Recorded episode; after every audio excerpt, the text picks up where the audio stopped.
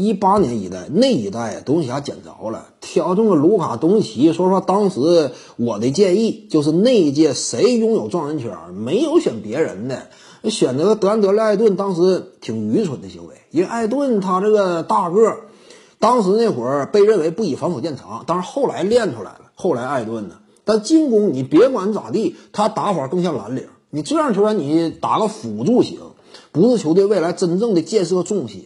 重心还得挑一个相对偏外的球员嘛。所以你像这个卢卡东奇呢，那会儿就是不二选择。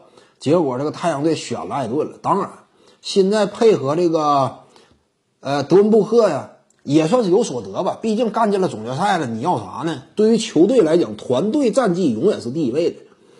德文强现在还徘徊在首轮，但是未来发展，卢卡东奇确实地板流不容易受伤，本身能力还强。现在这个年纪轻轻，已经技术丰满到无与伦比了，啥都会，技术啊，防守也不是漏槽，就是没有几个，甚至四号位敢蹲卢卡东奇的，四号位蹲他又不多，三号位呢，速度型的打卢卡东奇，他凭借丰富的经验，因为你像这样球员呢，脑子非常好。说实话，之前呢，各方面球探报告啊，对于联盟当中每一个球员的技术特点呢，了然于胸。因为卢卡东奇本身就是靠智慧打球嘛，技术是只是他攻坚的呈现的一方面，脑子好，善于记忆。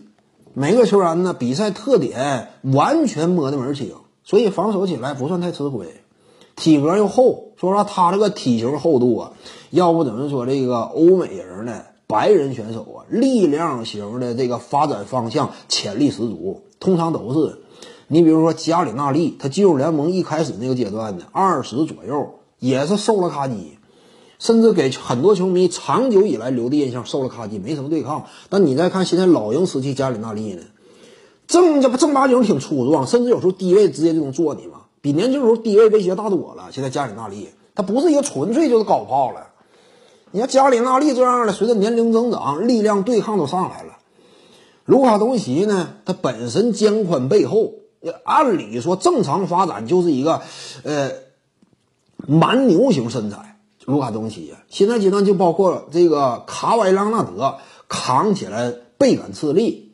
就朗纳德通常呢，他硬刚詹姆斯肯定是节节后退，但多少也让詹姆斯打的挺累。但东契是不是我感觉直接被打这个朗纳德呢？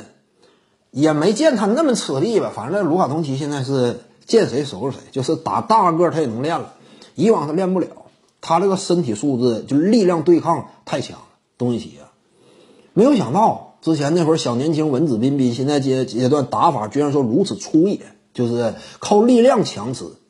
原本以为是个技术流。后来这个发展成力量技术流了，这就了不得了。因为一般来讲，力量和技术呢，至于一个外线圈来讲，很难兼得。他结果两方面都会，一力降十会可以，一巧破千金，破千金我也能玩。